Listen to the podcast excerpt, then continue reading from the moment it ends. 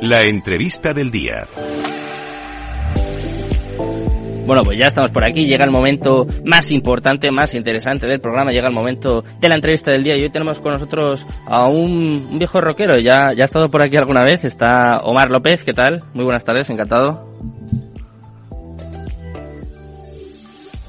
Una vez, viejo rockero y, las que las que faltan, vaya. Eso es, eso es, No, no, hay que perder las buenas costumbres y en este caso si encima es para, para aprender y divulgar tu conocimiento sobre Bitcoin, que es la cripto más importante y la que seguro que va a seguir ahí en, en los próximos años, pues claro, sin problema, ¿no? Pues sí, sí, yo encantado. Todo lo que sea hablar de Bitcoin, yo me lo paso genial. eh, si te parece, por si hay algún oyente que, pues ponte, que es uno de sus primeros programas, que como he empezado la temporada es la primera vez que nos escucha, eh, ¿cómo podemos definir Bitcoin o por qué podemos eh, decir que, que es tan importante o que va a ser tan importante en los próximos años? ¿Qué le caracteriza?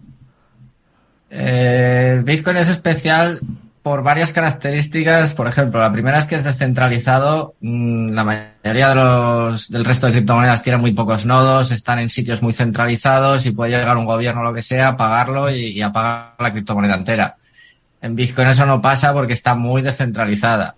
Mm. Otra de las cosas buenas que tiene Bitcoin es que detrás no hay una empresa, no hay una fundación, no hay un CEO, no hay nadie detrás de Bitcoin, no deja de ser un programita. Detrás del resto de criptomonedas, pues sí que suele haber algo donde puede ir el, gobierno y, tirarlo abajo. Entonces, por mucho que se hagan copias de Bitcoin, que, que viene a ser eso, como hacer un fork, hacer una especie de copia de Bitcoin, hmm. no se llevan todas las características que tiene Bitcoin. Entonces es muy seguro, es muy, se, basa básicamente eso, en la seguridad. Es como, como muchas veces digo, Bitcoin es muy tonto, lo único que sabe hacer es mover dinero, pero lo que hace, lo hace genial y no hay comparación. Mm, estabas hablando de comparaciones, Omar. Lo comentaba al principio del programa. Eh, yo creo que todo el mercado cripto está muy pendiente de la actualización del mes de Ethereum. ¿Crees que puede, no sé, acercar un poco a Ethereum a Bitcoin? Que puede, porque hay mucha gente que ya incluso se aventura a decir que va a reemplazarla, que va a superarla incluso. Eh, ¿Cómo lo ves tú? ¿Crees que esta actualización le puede acercar de verdad o puede incluso hacer que se produzca el famoso flippering? Eh, yo diría que no, pero bueno, esto es como lo de siempre, de intentar analizar el futuro, pero para mí es que son cosas totalmente distintas. Bitcoin no deja de ser eso, dinero, lo que es dinero duro, eh, como una reserva de valor, algo que está muy centralizado en, o sea, muy basado en, la seguridad y Ethereum no, no es eso. Ethereum es una plataforma brutal que se están desarrollando aplicaciones sobre ella y son cosas distintas. Este cambio para mí, por ejemplo, eh, es malo. Estás quitando eh, la prueba de trabajo, lo que es la proof of work, que hace que sea muy segura toda la red y lo estás cambiando a proof of stake, que, que es prueba de participación donde los que más Ethereum tienen más van a generar. Entonces a mí ese cambio, por ejemplo, no, no me acaba de gustar. Y eso que yo empecé en el 2017 mirando Ethereum y ya se hablaba en el 2017 de que se iba a hacer este, este cambio. Eh, no, no me convence el cambio y no creo que va a haber flipping ni, ni nada parecido porque es Fíjate, o sea, es como Bitcoin es un todoterreno que le metes primera y va por donde sea, va despacito pero no se frena y Ethereum es más un Fórmula 1, donde en un circuito sí que es una pasada, pero lo sacas al monte y se cae a trozos. Entonces son, son cosas distintas, o sea, no, no, no son parecidas. Eh. Yo diría que no, que no va a haber flippering. Y tanto esta actualización, Omar, como la de Cardano, ¿crees que van a ser positivas para para el mercado que, bueno, lleva ya unos meses de capa caídas, ¿verdad? Que no para, no para de bajar, no para de caer, puede ser un acicate, un empujón para el mercado. O vamos a seguir un poco en, este bear market al final, que parece interminable. Eh, yo es que como ya viví el del 2018 y, duró como dos añitos, yo sigo pensando que ahora mismo el precio de Bitcoin eh, hasta el 2024 finales o 2025 va a estar así bastante tranquilito, incluso puede bajar más. ¿Qué pasa? Que el resto de criptomonedas se basan mucho en el precio de Bitcoin. O sea, si Bitcoin sube, pues todas las criptos bajan, y si Bitcoin baja, todas las criptos bajan. Ethereum es la que va un poco más por libre, que no deja de ser la segunda y que es muy bestia, pero el resto, el resto va muy de la mano de Bitcoin. Y yo mm. creo que el VR market todavía le queda. O sea, todavía, todavía vamos a, o sea, si dices que es interminable, no te queda nada todavía. Bueno, pues nosotros estaremos aquí, por supuesto, para contarlo. Sé que tienes un, un noticiario que sacas todos los domingos, Omar, si no me equivoco, Y hablando de noticias, estabas hablando justo de la importancia de Bitcoin, la dominancia dentro del mercado. Eh, ayer me acuerdo que contaba aquí justo una noticia de los amigos de Crypto que es la más baja en los últimos cuatro años, la dominancia de Bitcoin. No sé si piensas también que esto es bueno, que esto es sano para el mercado, que las altcoins vayan cogiendo peso, o al contrario, es perjudicial y puede hacer que esto se alargue. No sé, ¿qué, qué conclusión se puede sacar de...? Es que el Bitcoin dominanza, eh, el numerito ese, a día de hoy ya no tiene mucha relevancia porque, por ejemplo, tú coges, te creas una criptomoneda dentro de Ethereum, haces un millón de, monedas, hmm. coges, te vendes a ti mismo una moneda de esas por un euro y ya está, ya tienes un millón de capitalización. Entonces eso de la dominancia, no me gusta nada ese dato y, cada vez lo veo como más sobrevalorado. O sea, no, no me acaba de decir gran cosa porque es que está todo el mercado, o sea, todas las criptos pequeñas están muy manipuladas y, es normal que, haya más dominancia de criptomonedas cuando hay 20.000. O sea, es que hay 20.000 distintas. Yo cuando entré en el 2017 creo que había 3.000. Es normal que si hay 2.991 contra Bitcoin, pues bueno, que la dominancia esté más alta, pero si te estás pegándote contra 19.999 y todos los días salen nuevas, es que en parte es normal que vaya bajando la, la dominancia de Bitcoin, pues, pero por, por cantidad, ¿sabes? O sea, es como cada vez hay más. Y cuando haya 100.000 monedas, que las acabará viendo seguramente, pues la dominancia de Bitcoin volverá a bajar. Pero ya te digo, es un dato que, que cada vez lo veo como que eso, que no me aporta mucho por todo lo que hay por debajo. Mm. Yo dentro de, mis, de mi desconocimiento, Mar, yo pensaba que en un momento como el que estamos viviendo a día de hoy, yo pensaba que iba a ser al contrario, porque claro, eh, me imagino en un inversor y vamos, yo si, si invirtiera en criptomonedas, creo que me focalizaría sobre todo en Bitcoin, Ethereum, o sea, como que iría a lo seguro. Entonces yo pensaba que iba a ser al contrario, que el capital se iba a concentrar sobre todo en Bitcoin y luego, no sé, en Ethereum, en BNB, quizás en, en las más potentes, ¿no? Las más fuertes.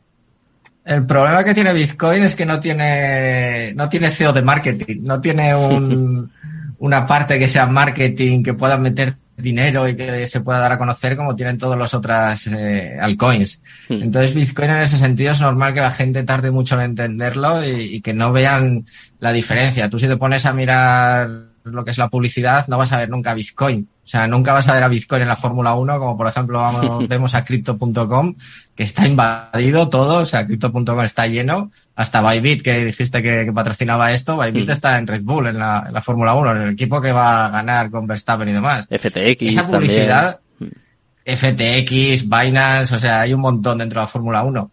Eso es porque tienen un departamento de marketing y pueden pagar. Eh, Bitcoin no tiene eso. ¿Qué sucede con esto? Que la gente va a conocer antes las otras monedas porque hay marketing antes de conocer Bitcoin.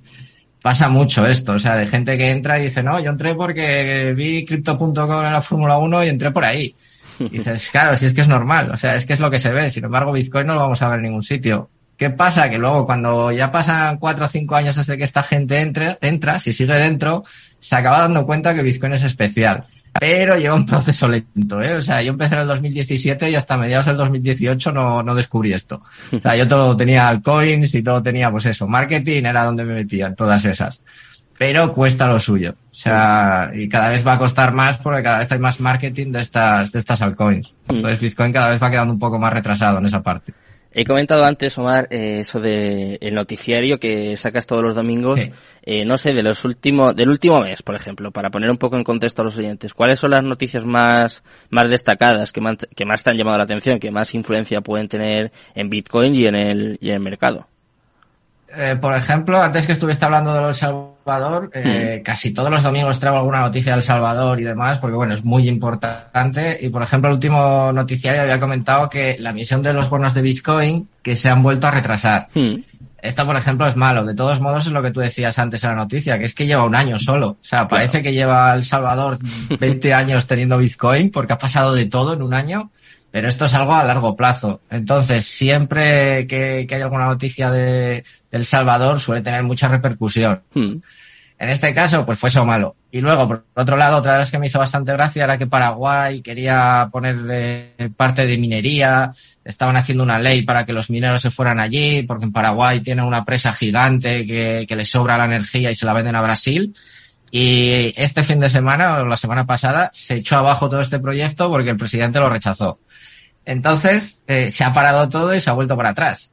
Eh, esto es lo que va a pasar de continuo. O sea, no, no, los países no tienen ganas y no quieren meterse como en estos líos, en estos embolados como ha hecho El Salvador, que se ha metido y a ver, le están cayendo palos de todos los lados. A El Salvador, a Bukele, de todos los sitios le están cayendo muchos palos. Entonces siempre, siempre hay estas noticias de, de Sudamérica que ves que van mucho más rápidos, por ejemplo, que, que en Europa. En Europa estamos como más dormidos, más tradicionales o más boomer, por decirlo de alguna manera. En Sudamérica no, en Sudamérica van teniendo noticias interesantes.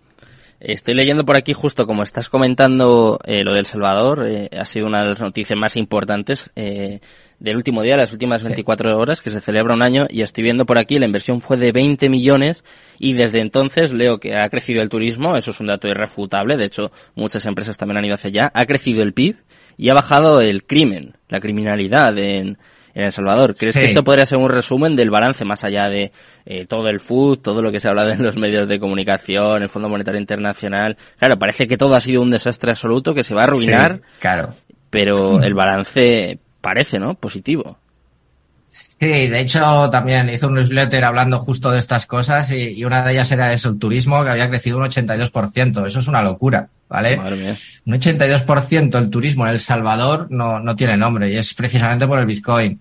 Al mismo tiempo también tiene otra cosa buena, que había mucha gente en El Salvador que estaba desbancarizada, que no tenía acceso a bancos ni nada por el estilo. Hmm. Ahora con los monederos de Bitcoin tienen acceso a, a estas cosas. ¿Y qué pasa? Que están haciendo muchas remesas de fuera de, del Salvador al Salvador para enviar dinero. Eso es lo mismo, eso es algo bueno.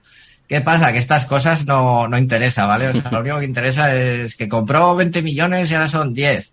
Si sigue siendo una cantidad muy pequeña para un país, aunque sea un país pequeño como El Salvador, sigue siendo una cantidad muy pequeña.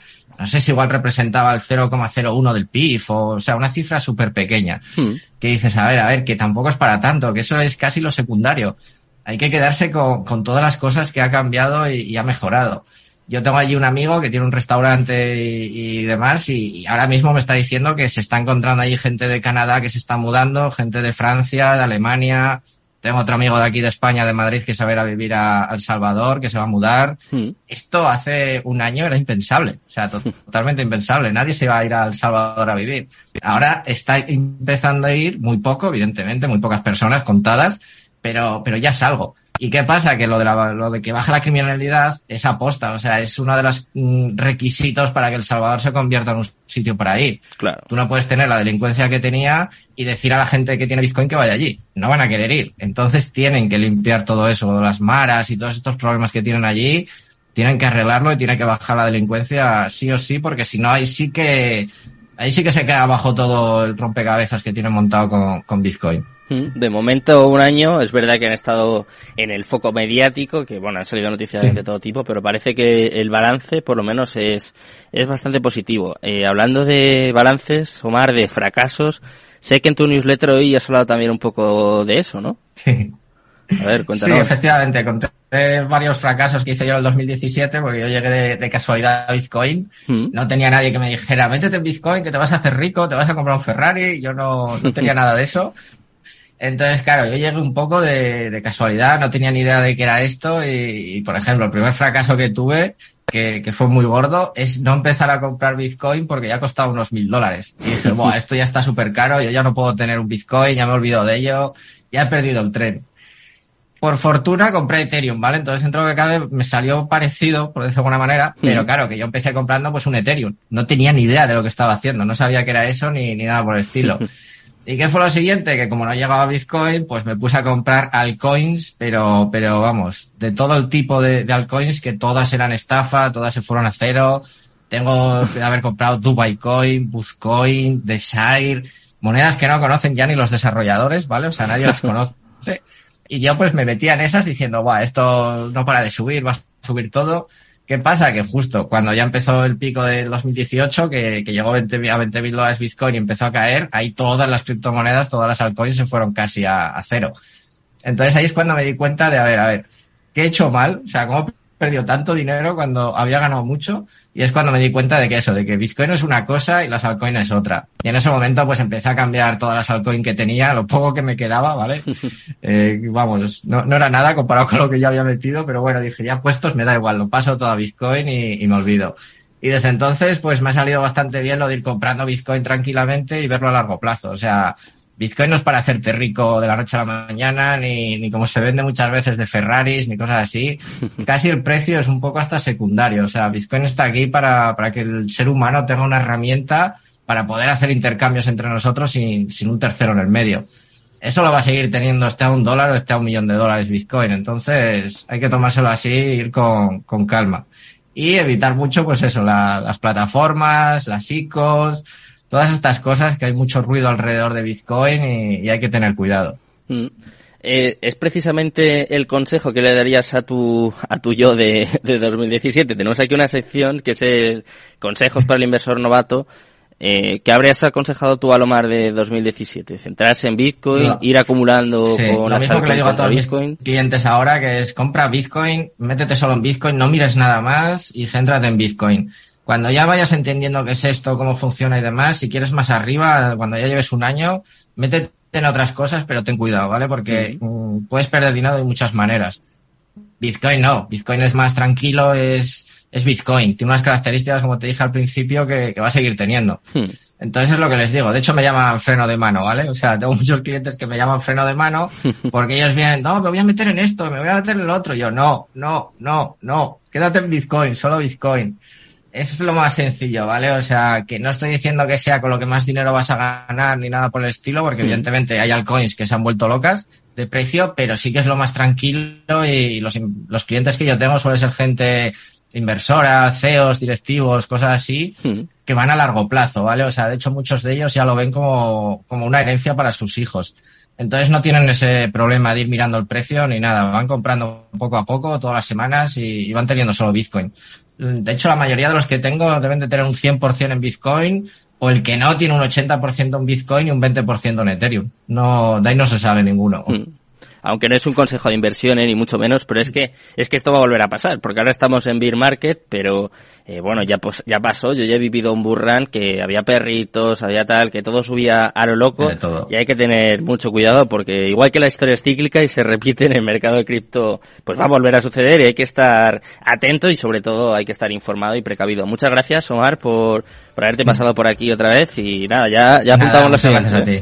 Un placer, muchas gracias. Un placer, gracias. Nos despedimos ya por hoy. Mañana no va, a haber, no va a haber capital deportivo. Estaremos muy pendientes de la reunión del Banco Central Europeo. Y eso sí, ellos ¿eh? espero aquí a eso de las tres y media en Cripto Capital. Antes de despedirme, un alivio para todos los madridistas. Benzema no tiene tocada la rodilla. No se va a perder el derby contra el Atlético de Madrid. Me despido con esta información de servicio y os dejo ya con Mercado Abierto, con Rocío Arbiza y todo su equipo. Muchas gracias a Juan de por estar aquí a los mandos, al otro lado. Y muchas gracias a ustedes por acompañarme en esta hora. Mañana más y Cripto Capital tu demon. Capital Radio, la genuina radio económica.